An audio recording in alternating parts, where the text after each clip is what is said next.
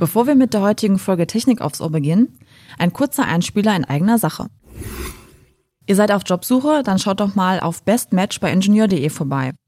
Ingenieure und Ingenieurinnen einfach in attraktive Jobs mit den besten Unternehmen in der Industrie zu bringen, ist die Mission von Bestmatch. Sagt uns, was ihr könnt und liebt. Wir finden für euch die passende Stelle. bestmatch.ingenieur.de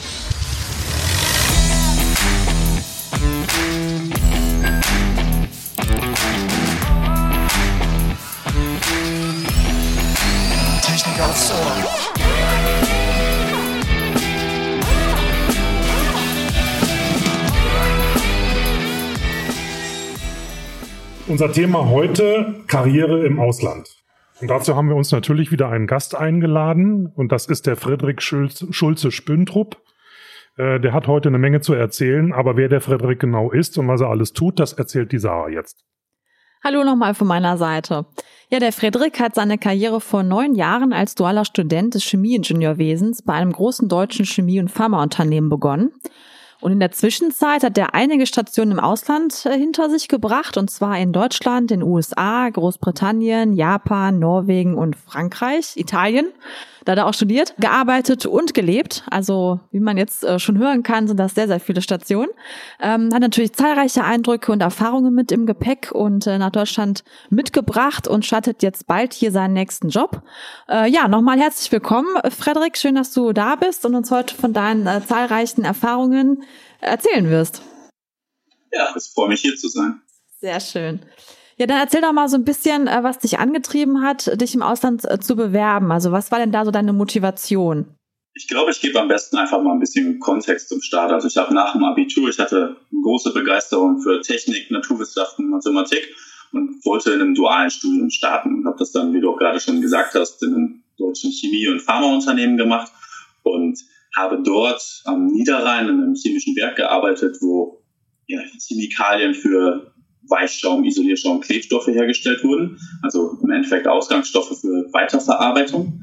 Und es handelt sich in so einem Chemieunternehmen natürlich immer um eine weltweite Produktion. Wir haben ein großes Produktionswerk in Deutschland gehabt, wo wir, sag ich mal, den europäischen Markt bedient haben. Aber genau so hatten wir auch ein Produktionswerk in Asien und in den USA. Und der Austausch zwischen den Experten in den verschiedenen Werken war natürlich immer vorhanden. Wenn die ein Problem hatten an ihrer Anlage, die war natürlich, sag ich mal, wie ein Copy-Paste so ein bisschen an die verschiedenen Standorte rübergesetzt worden, nachdem die erste Anlage gebaut wurde. Die Technik war sehr, sehr ähnlich. Es gab leichte Anpassungen, aber grundsätzlich war alles, sag ich mal, parallel aufgebaut und dementsprechend war schon immer eine sehr, sehr starke Vernetzung da. Und in diesem dualen Studium, was ich gemacht habe, hatte ich natürlich verschiedene Stationen in Deutschland und es war eigentlich nicht vorgesehen, dass man eine Auslandsstation hat. Aber gerade weil ich auch im beruflichen Kontext immer wieder in Kontakt mit Kollegen entweder aus Asien oder aus den USA war, dachte ich mir, hm, was spricht eigentlich dagegen, auch mal selber dort an den Standort zu gehen und im Endeffekt das Wissen, was ich hier bereits in Deutschland anwende, was ich gelernt habe,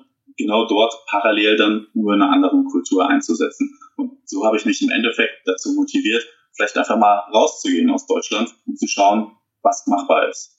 Und im Endeffekt die Frage, was meine Motivation ist oder was ein Antreibt, ins Ausland zu gehen, da würde ich eigentlich immer direkt die Gegenfrage stellen. Was hält einen eigentlich davon ab? Weil, wenn wir ehrlich sind, so viele Hürden gibt es heutzutage gar nicht mehr. Wie war denn da der Start für dich? Ich meine, ins Ausland zu fahren, um Urlaub zu machen, ist das eine, das ist schön, das ist entspannt.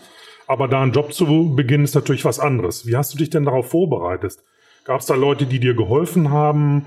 Von dem Unternehmen äh, Hilfe, bei dem du damals gearbeitet hast? Also an wen hast du dich denn gewandt, wenn du Fragen hattest?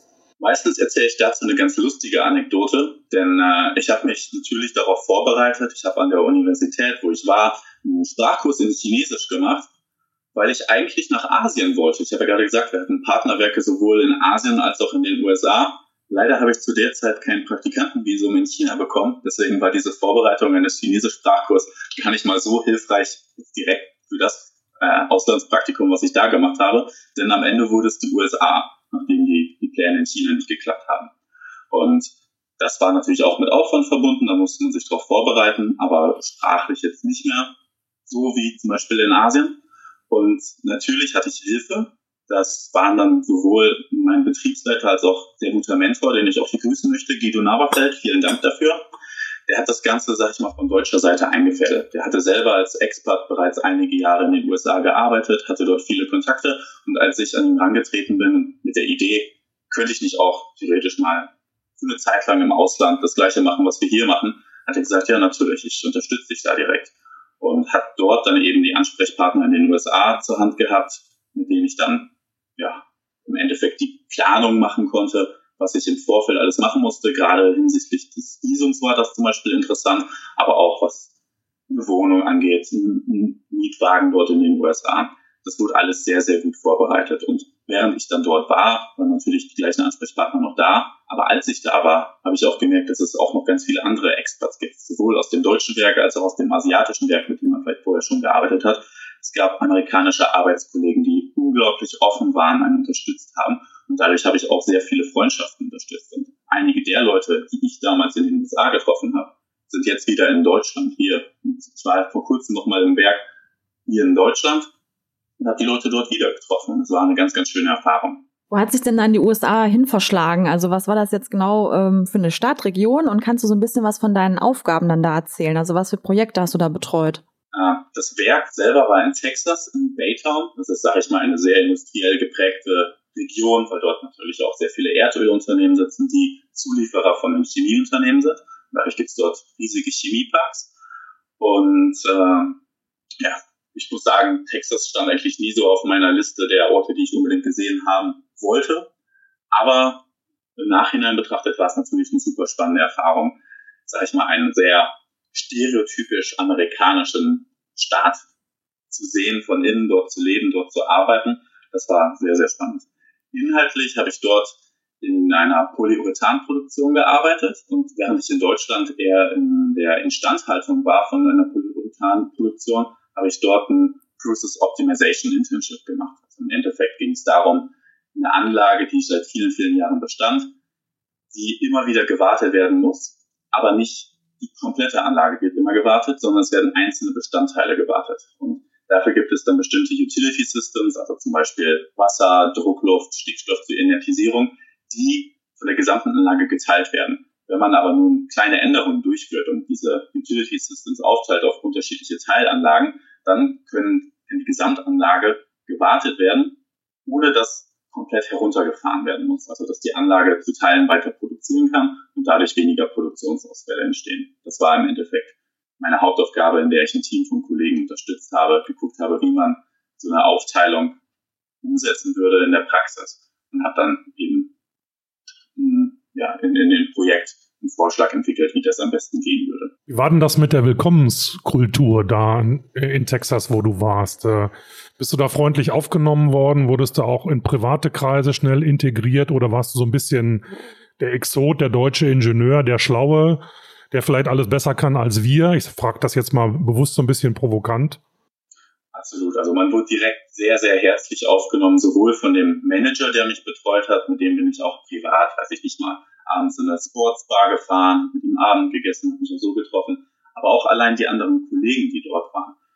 Ich habe Wochenenden mit amerikanischen Kollegen verbracht, die ich einfach auf der Arbeit kennengelernt habe, die gesagt haben, hey, du bist neu hier, du kommst aus, aus Deutschland, erzähl mal was, es ist super spannend, dich kennenzulernen, deine Sichtweise zu sehen. Und das war wirklich unglaublich herzlich. Das hätte ich am Anfang auch gar nicht so erwartet. Das war fast schon, ich sag mal so, in Deutschland habe ich natürlich auch mit den anderen dualen Studenten sehr viel unternommen.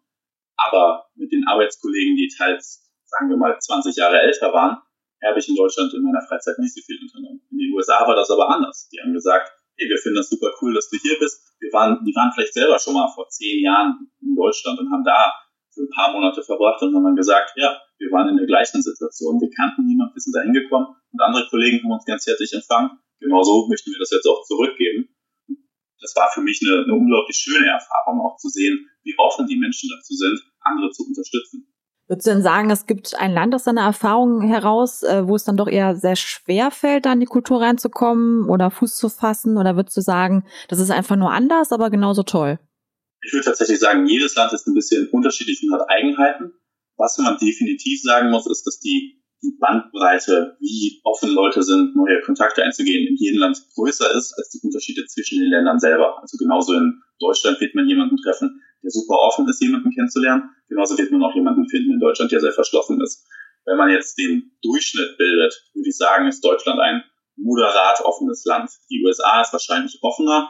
Zum Beispiel Südeuropa, Spanier, Italiener sind sehr, sehr herzlich, sehr, sehr offen. Und ein Land, wie du gerade gesagt hast, wo es ein bisschen schwieriger war reinzukommen, würde ich sagen, war definitiv Japan. Ein Land, mhm. was sehr höflich ist, aber definitiv auch sehr verschlossen ist im Sinne von mit den Leuten privat sehr viel zu unternehmen. Also mhm. die Kollegen, ich war in einem, einem Forschungsinstitut von der University of Tokyo dort und habe mich natürlich mit den Leuten, man verbringt sehr viel Zeit im Büro erstmal, das war ein großer Unterschied zu Deutschland.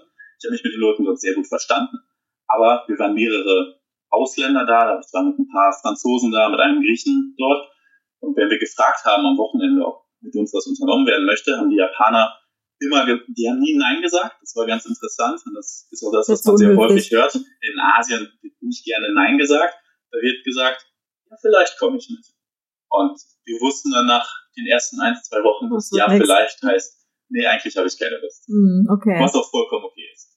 Jetzt hast du ja in relativ kurzer Zeit schon relativ viel gesehen und ich vermute mal auch relativ viel gemacht. Was hat sich für dich verändert, so zwischen der ersten und der letzten Reise?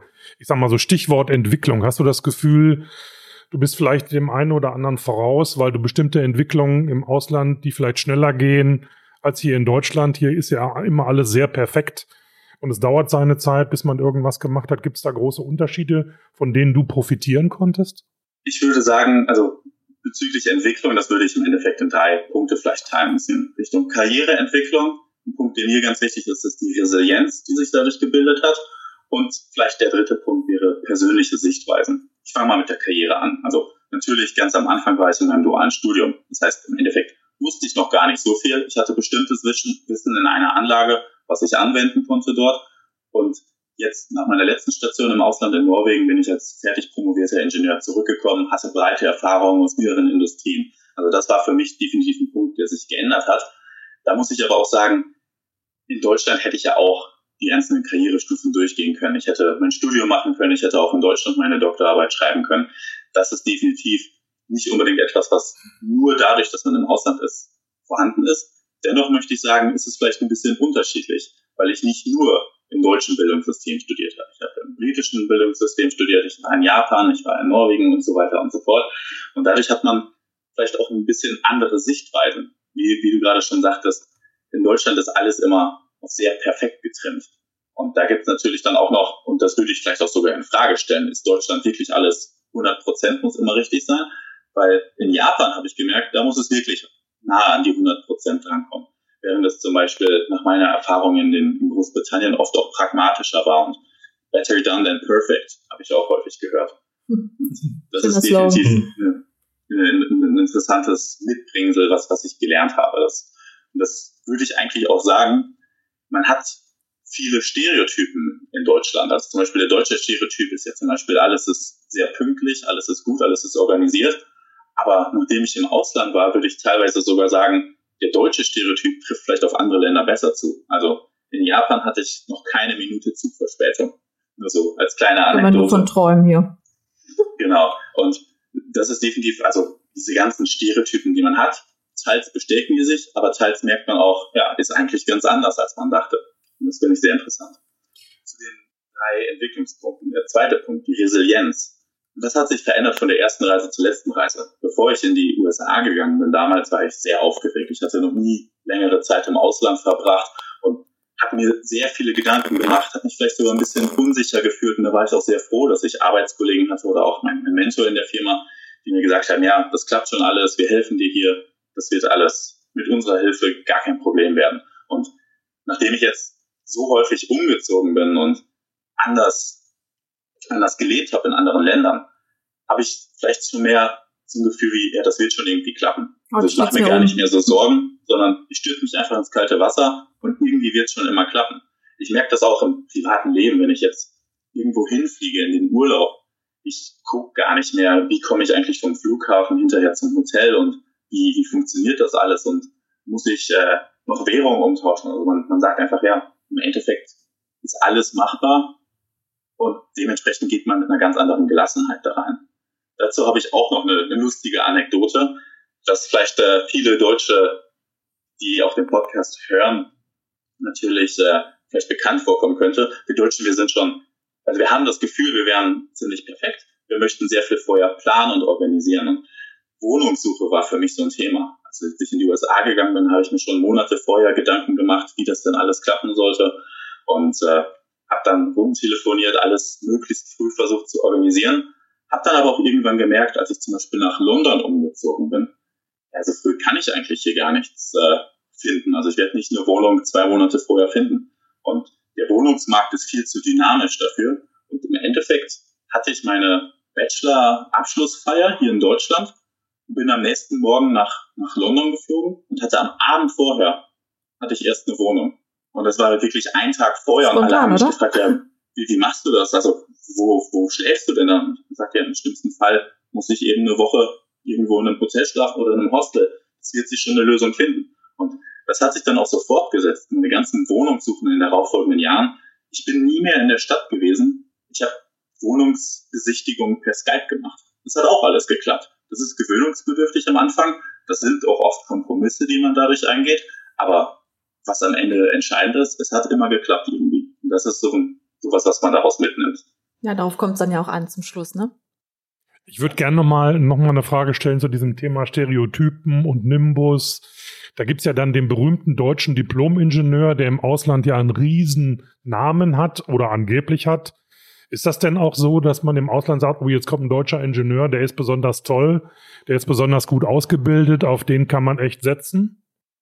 Der Stereotyp besteht auch andersrum. Ob der wahr ist, das möchte ich offen lassen. Also ob der bestätigt ist, dass die Ausbildung in Deutschland viel besser wäre. Aber definitiv wird einem so begegnet, dass man in Deutschland eine sehr, sehr gute Bildung hat. Also die Reputation eilt uns voraus, was sicher ein schönes Gefühl ist, wenn man irgendwo hingeht und einem Grundvertrauen entgegengebracht wird.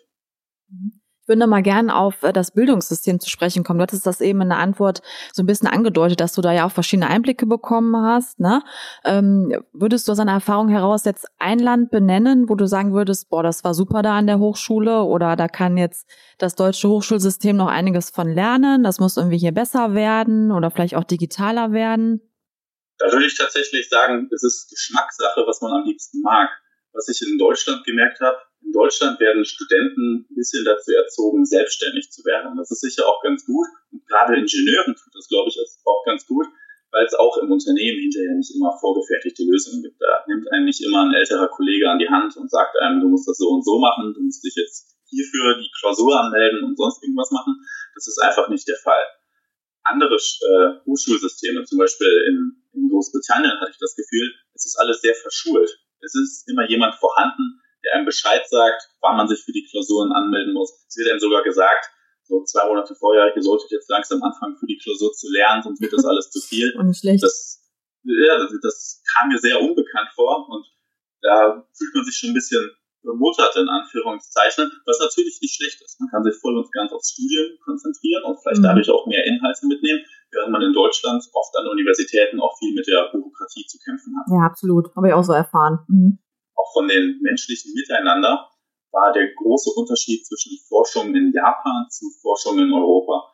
Während, wenn ich jetzt zum Beispiel eine Masterarbeit schreibe und in Deutschland mit einem Professor rede, dann sage ich, ich habe meine Vorschläge, ich möchte das so und so machen. Und da hätte ich natürlich auch immer andere Kollegen im Team, andere Masteranden, andere Doktoranden, die vielleicht auch ihren Senf dazugeben möchten und sagen, ja, das ist meine Meinung. Ein sehr interessantes ja, der interessante Erfahrung, die ich hatte, war in Japan, wo es immer mit der Forschungsgruppe am Mittwoch ein Treffen gab. Und da war dann der Professor anwesend. Der Professor hieß dort auch Sensei. Er wurde auch immer so begrüßt. Sato Sensei war das dann. Und die ganzen Studenten hatten eigentlich Nachname und dann die Endung San für Schüler. Mein Nachname war ein bisschen zu kompliziert, deswegen war ich immer Fredricksan. Und der Reihe nach wurden dann alle Schüler, alle Studenten gebeten, die Forschungsergebnisse ihrer letzten Woche vorzustellen. Und dann war immer Stille. Der Sensei hat sich kurz am Kopf gekratzt, hat überlegt und hat dann eine Antwort dazu gegeben, die auch nie in Frage gestellt wurde. Mhm. Und das war für mich ganz interessant, weil ich hatte einmal Forschungsergebnisse, wo ich mir relativ sicher war, dass es richtig läuft. Und er hatte gesagt, das läuft nicht so richtig. Und ich habe dann ganz kurz so gesagt, aber mhm, das denn nicht so sein? Und alle Japaner haben plötzlich ganz große Augen bekommen, haben mich angeguckt. Was traut er gedacht, der, stellt ja gerade wirklich in Frage, was Aha. der Sensei gesagt hat. Und ich muss sagen, der Sensei hatte unglaublich viel Erfahrung, war ein unglaublich brillanter Mann. Trotzdem würde ich behaupten, nicht jeder kann immer recht haben. Und das, war so ein bisschen ja. die Mentalität. In Deutschland mhm. sind wir vielleicht ein bisschen kritikfähiger, sehen auch ein, dass vielleicht auch mal jemand, der gerade seit ein paar Monaten erst dabei ist, trotzdem schon eine gute Idee haben mhm, kann. Klar, ja. Und das ist so ein bisschen die Mentalität, vielleicht auch die Hierarchie, die in anderen Kulturen sehr unterschiedlich ist. Ja, Und spannende Einblicke. Ja. Mhm. mhm. Du hast ja die letzten drei Jahre in Norwegen gelebt, ne? Äh, was hast du denn da genau gemacht? Also wo hast du da gearbeitet und wie waren denn da so deine Erfahrungen? Das ist tatsächlich, glaube ich, ein ganz cooles Beispiel auch für diesen Podcast. Und zwar, als ich mein Masterstudium in England angefangen habe, dachte eigentlich, war ich mir ganz sicher, ich werde hinterher wieder zurückkehren in die Industrie in Deutschland zu meinem ehemaligen Arbeitgeber, dem Chemieunternehmen hier und war mir dessen auch recht sicher. Dann habe ich aber während des Masterstudiums gemerkt, ja, okay, Promotion wäre schon ganz interessant. Ich würde mich gerne noch mal ein bisschen mehr in ein Thema vertiefen. Und ich hatte dann die perfekte Möglichkeit für ein Forschungsprojekt gesehen. Das war ein Forschungsstipendium ausgeschrieben von der Europäischen Kommission, wo es darum ging, die gesamte Prozessindustrie in Europa zu verbessern.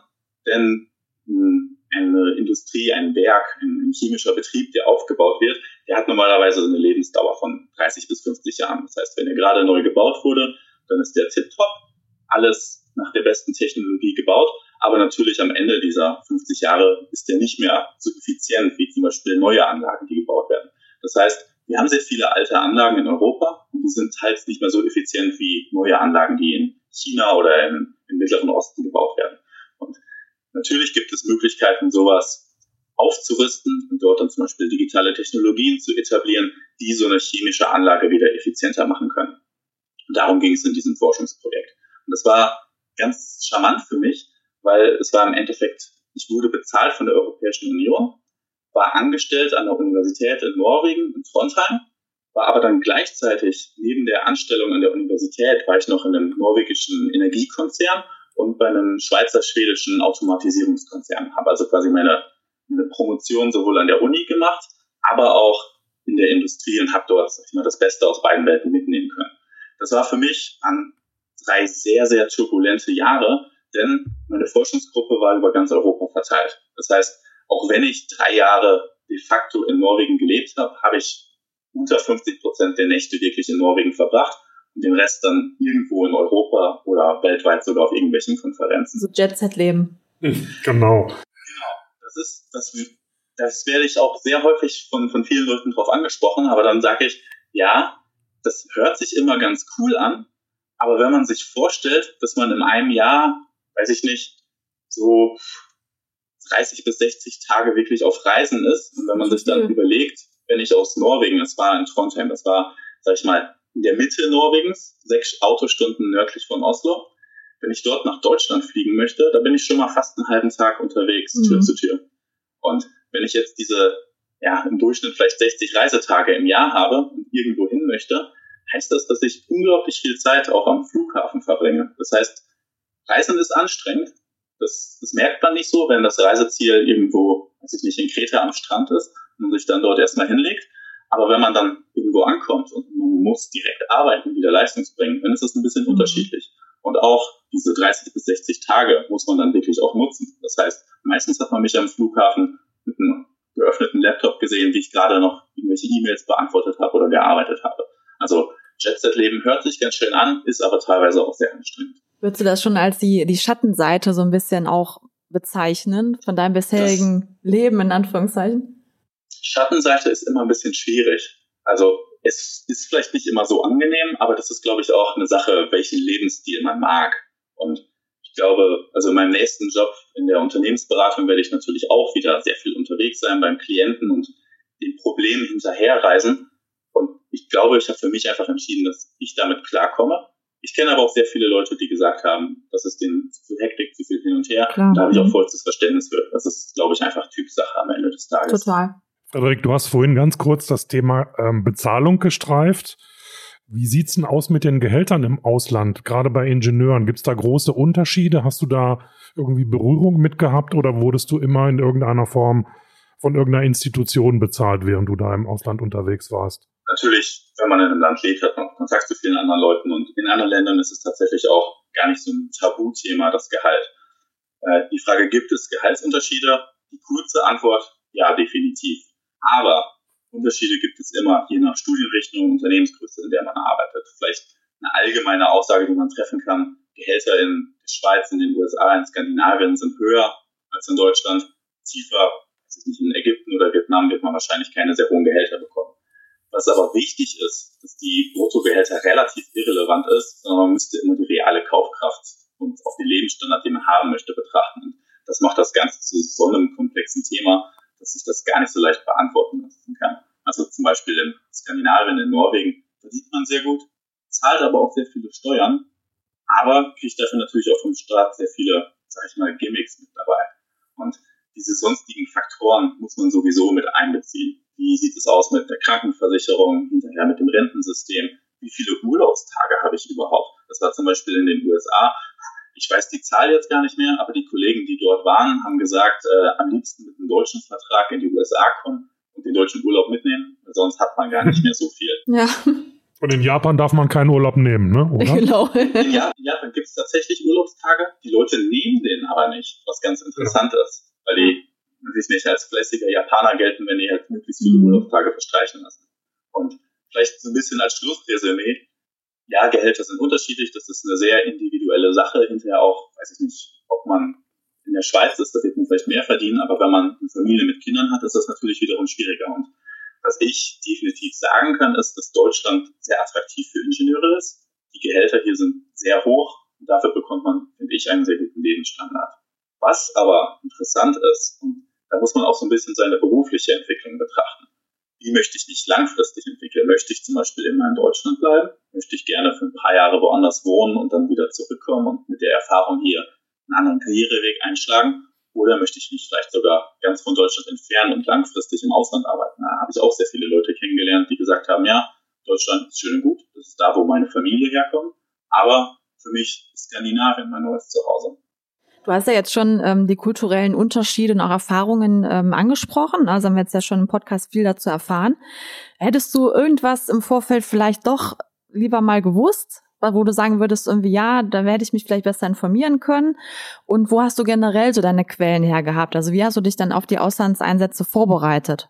Viel vorbereitet. Ich habe ja vorhin diesen Chinesischkurs angesprochen, den ich gemacht habe. Und das liegt natürlich auch ein bisschen am Land wenn man die Sprache spricht und in ein, in ein Land kommt, hat man es definitiv immer leichter. Ob das immer so machbar ist, ist die andere Sache. Ich bin inzwischen dazu übergegangen, also nach diesem Chinesischkurs, der an sich ganz cool war, aber wo ich dann am Ende doch nicht in, in Shanghai gelandet bin, nicht mehr so relevant war, bin ich dazu übergegangen, in jedes Land, wo ich mich länger aufhalte, nur ein paar Standardvokabeln vorher zu lernen. Also, weiß ich nicht, ich bin ohne Sprachkenntnisse nach Norwegen gekommen, konnte, hallo, mein Name ist Frederik, vielen Dank, guten Tag, sowas sagen. Und das hat absolut ausgereicht. Das ist natürlich, wenn man jetzt in ein Land geht, wo man, nicht, zum Beispiel nach Südamerika möchte und weiß, dort wird prävalent nur Spanisch gesprochen, die Leute sprechen nicht sehr viel Englisch. Da ist es natürlich hilfreicher, wenn man sich mehr darauf vorbereitet und die Sprache lernt. Aus kultureller Hinsicht. Ich muss sagen, ich hatte, glaube ich, nie einen wirklichen Kulturschock, dass ich total überwältigt war oder damit gar nicht klarkam. Natürlich gab es viele Situationen, in denen man am Anfang gar nicht verstanden hat, warum die Leute reagieren, wie sie reagieren. Aber da muss man auch zu sagen, meistens ist es kein Problem. Man muss sich das ungefähr so vorstellen, wenn ein Chinese oder ein Inder nach Deutschland kommt und hier Fuß fassen möchte. Ja, am Anfang sprechen die vielleicht kein super gutes Deutsch, sondern Englisch. Das ist aber auch für die meisten Deutschen kein Problem. Genauso umgedreht im Ausland. Und wenn jemand hier die kulturellen Feinheiten nicht beachtet, genau so fallen wir natürlich auch im Ausland vielleicht mal auf dadurch. Und die Leute wissen sehr schnell, ah, okay, er ist wahrscheinlich ein Deutscher, so wie der sich verhält. Aber die Leute haben Verständnis dafür. Weil man ist neu im Land, kann gar nicht alles wissen, was in dem Land so spezifisch ist und hat dadurch mehr ja, Verständnis. Und das ist, glaube ich, das, was man sich auch ein bisschen im Hintergrund halten muss. Was ich vorhin gesagt habe, diese Stereotypen, die werden natürlich hinterfragt. Also würde ich sagen, Japan ist deutscher als Deutschland, aber teilweise auch bestätigt. Und das ist im Endeffekt schon so ein bisschen eine kleine Vorbereitung, wenn man ins Ausland geht. Was ich aber nicht empfehlen würde, also ich habe auch mal an so einem Kompetenzen, interkulturelle Kompetenzen-Seminar teilgenommen, Was ich da gelernt habe, muss ich aber sagen, war wahrscheinlich sehr rudimentär, sehr oberflächlich und hat keinen großen Unterschied gemacht. Deswegen meine Empfehlung an die Leute, lieber ins kalte Wasser springen. Ein Fauxpas wird sicher sehr schnell verziehen im Ausland. Das klingt ja beruhigend. Frederik, jetzt hast du natürlich eine ganze Menge an Erfahrungen sammeln können auf deinen Auslandsreisen und während deiner, wie ich verstanden habe, ja auch Forschungsarbeit und so weiter und so fort.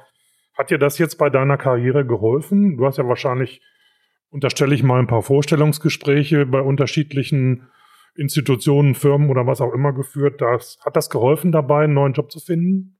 Definitiv werde ich auch sehr häufig darauf angesprochen, weil es wahrscheinlich mit 28 Jahren nicht, sag ich mal, der Standard ist, so viele Länder gesehen zu haben. Und im Vorstellungsgespräch werde ich oft danach befragt, wie war Ihre Erfahrung in dem Land, was haben Sie dort gemacht? Und das hat mir ganz sicher geholfen, alleine dadurch schon, dass man vielleicht auch auffällt durch diese Erfahrung. Aber ich muss auch sagen, der Mehrwert sinkt natürlich auch irgendwann. Ob ich jetzt in ein Auslandssemester mache oder zwei Auslandssemester. Das zweite Auslandssemester bringt mir wahrscheinlich karrieretechnisch nicht den großen Unterschied. Persönlich bildet es mich natürlich weiter. Ist dann aber natürlich so ein Grenznutzen, der irgendwann eintritt. Und ich glaube, wenn ich jetzt noch zehn Länder mehr besuche, ändert sich wahrscheinlich nur ein, zwei Prozent höhere Wahrscheinlichkeit, dass das jemand in einem Vorstellungsgespräch ganz toll findet. Also würdest du halt schon empfehlen, dass man, sag ich mal, so ein bis zwei Auslandserfahrungen sammelt, sei es jetzt im Studium oder auch als Job und ähm, damit auf jeden Fall dann doch punkten kann oder sich auch ein bisschen absetzen kann. Habe ich dich da ja. richtig verstanden? Das, das ist definitiv auch, wenn ich im Gespräch mit Freunden, die in Personalabteilungen mhm. arbeite, die sagen häufig, also jemanden einzustellen, der gar keine Berührung mit dem Ausland hat, mhm. ist natürlich möglich, aber ist immer vielleicht auch mit einem gewissen Risiko verbunden. Denn die Unternehmen stellen Leute natürlich auch ein bisschen ein, dass die vielleicht in ihrer Karriere auch mal einen Auslandsaufenthalt innerhalb des Unternehmens durchführen werden müssen. Mhm. Und dann jemanden zu nehmen, der vielleicht schon mal in einer anderen Kultur sich bewegt hat, ist definitiv einfacher zu verkraften. Denn also was Mark Benz am Anfang auch gesagt hatte, Reisen bildet. Und da würde ich auch absolut zustimmen. Aber Reisen bildet wahrscheinlich nicht so sehr wie in einem Land zu leben oder zu arbeiten. Es ist nochmal eine ganz andere Immersion in einer Kultur, die dadurch möglich ist. Und da würde ich Leuten empfehlen, also es gibt viele gute Gründe, zu Hause zu lassen, zu sein, zu Hause zu bleiben und nicht ins Ausland zu gehen, zum Beispiel zum Studium. Das weiß ich nicht, wenn man zum Beispiel Familie hat oder jemanden pflegt aus seiner Familie, eine Partnerin hat, die beruflich gebunden ist dann macht es manchmal in meinen Augen überhaupt keinen Sinn zu gehen. Aber wenn nichts dagegen spricht, sollte man sich wirklich immer die Frage stellen, warum eigentlich nicht? Denn so schwer ist es nicht. Frederik, neben deinen beruflichen Tätigkeiten hast du ja auch noch Zeit, ein Ehrenamt zu führen. Und du bist ja der Präsident der European Young Engineers, der ICE. Da sind ja Menschen aus 25 Ländern drin. Wie kriegst du das alles unter einen Hut? Ich meine, da gibt es ja unterschiedliche Interessen aus unterschiedlichen Ländern. Wie gehst du damit um? Ist ein ganz interessantes Thema, wo ich auch absolut mit Leidenschaft hinterstehe. Tatsächlich war ich früher, als ich in Deutschland gelebt habe, während meines Bachelorstudiums sehr aktiv bei dem Verein Deutscher Ingenieure, bei den Studenten und Jungingenieuren, in den Hochschulgruppen, auf den Delegiertentreffen, auf den jährlichen Kongressen. Und als ich dann wusste, dass ich nach England ziehen werde für mein Masterstudium, dachte ich mir, eigentlich möchte ich das gar nicht aufgeben und gerne in dieser Art und Weise weiter ehrenamtlich arbeiten. Und wusste zu dem Zeitpunkt, dass es die European Engineers gibt. Das ist ein Dachverband für andere Gruppierungen, wie zum Beispiel die Studenten und Jungingenieure nur in ganz Europa und habe damals dort angefangen. Wie ich das alles unter einen Hut bekomme, das ist natürlich, auch wenn ich im Ausland arbeite, habe ich auch meine Freizeit. Und diese ganze Arbeit mit den European Young Engineers läuft natürlich größtenteils online, virtuell, weil wir zum Beispiel jetzt auch in einem Team arbeiten mit Leuten aus über zehn Ländern definitiv und da ist es gar nicht möglich, sich alle zwei Wochen abends zu treffen und zu, zu überlegen, was wir in den nächsten Wochen bei uns auf der Agenda haben. Da würde ich vielleicht sogar sagen, war es für mich sehr vorteilhaft, so viel rumzukommen. Und gerade auch die letzten drei Jahre, wo ich beschrieben habe, dass ich in Norwegen gelebt habe, aber im Endeffekt alle paar Wochen irgendwo in Europa war für eine Woche. Es war unglaublich hilfreich, um das Netzwerk weiter auszubauen. Weil ich natürlich, wenn ich jetzt eine Woche in Rom bin, kann ich mich mit den Leuten dort treffen. Wenn ich eine Zwischenlandung in äh, Zagreb habe, für, weiß ich nicht, dann lege ich die vielleicht einen Tag länger, treffe mich dort mit den kroatischen Jungingenieuren und kann mit denen besprechen, wie es weitergehen soll. Also das war natürlich für mich eine unglaublich schöne Situation, sowohl beruflich viel rumzukommen, als auch das Ganze dann noch mit Ehrenamt und auch mit den dadurch mhm. verbundenen Freundschaften verbinden zu können. Aber es ist viel Orga-Aufwand, also Klingt zumindest so. Ich würde sagen, man muss immer gut organisiert sein im Leben. Wenn man es besser kann, hat man mehr Zeit für die schönen Sachen im Leben. Das ist ein schönes Statement. Okay, Frederik, jetzt machen wir mal einen Schnitt. Äh, ab September McKinsey, Unternehmensberatung, Chemieingenieur. Was machst du da? Mhm. Wenn man an eine Unternehmensberatung denkt, denkt man wahrscheinlich im ersten Blick immer an irgendwelche ja, Betriebswirtschaftler, die sehr geradlinig und glatt gestiegelt sind, glatt gestiegelt sind. Dennoch, wenn man sich mal McKinsey oder andere Unternehmensberatungen auch anschaut, muss man sich überlegen, wer sind die Kunden? Und die Kunden sind zum Beispiel große deutsche Industrieunternehmen, egal ob es jetzt aus der Chemie- und Pharmabranche ist oder aus Automotive. Und wer arbeitet in diesen großen Unternehmen? Das sind natürlich auch sehr, sehr viele Ingenieure. Und wenn jetzt ein Unternehmen eine Beratungsleistung anfragt und Hilfe haben möchte bei der Umsetzung einer neuen, weiß ich nicht, äh, Marktstrategie oder sonstiger Themen, ist es natürlich unglaublich hilfreich, wenn man die gleiche Sprache spricht. Und Ingenieure sind in meinen Augen unglaublich gut geeignet und ausgebildet für diese Art von Job, weil die haben scharfe Analytik, die Fähigkeit, sowohl Durchhaltevermögen zu beweisen und andererseits auch mit bis nach der besten Lösung zu suchen. Und das Studium als Ingenieur bereitet einen da unglaublich sehr, unglaublich drauf vor.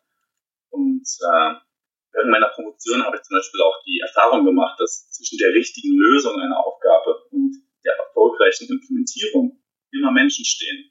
Und diese muss man zuerst von der Richtigkeit der Lösung überzeugen und dann vor allem bei der konkreten Lösung des Problems mitnehmen. Und wenn das nicht geschafft werden kann, dann kann auch so ein Beratungsunternehmen am Ende des Tages kein Geld verdienen, keine Lösung an die Klienten weitergeben. Und dementsprechend glaube ich tatsächlich, dass Ingenieure sehr gut geeignet sind. Und deswegen freue ich mich auch schon sehr darauf, ab September bei McKinsey zu starten. Ja, da wünscht man dir auf jeden Fall schon mal sehr viel Erfolg und viel Spaß. Ähm, dann vielleicht noch so als äh, fast schon letzte Frage, würdest du dann auch mal komplett ins Ausland wechseln und dort bleiben? Könnte ich mir definitiv vorstellen, weil ich glaube tatsächlich, dass alle Länder Besonderheiten haben. Alle Länder sind irgendwo positiv. Und da gibt es dann vielleicht auch noch wieder eine Anekdote, dass das Travelers Paradoxon, wovon ich mal gehört habe. Das sagt nämlich, wenn man an einen anderen Ort geht, wird man sehr, sehr viele Sachen finden, die einem sehr gut gefallen, vielleicht auch besser gefallen als hier in Deutschland. Und je mehr Orte man gesehen hat, irgendwann wird es schwierig, den besten Ort zu finden, weil alle Orte irgendwo Vorteile haben und alle Orte irgendwo Nachteile haben. Und je mehr Zeit ich im Ausland verbracht habe, desto mehr lerne ich manche Sachen hier in Deutschland zu schätzen, desto mehr merke ich aber auch, dass manche Sachen hier zum Beispiel unnötig bürokratisch sind, unglaublich penibel bürokratisch. Und das, das braucht man nicht.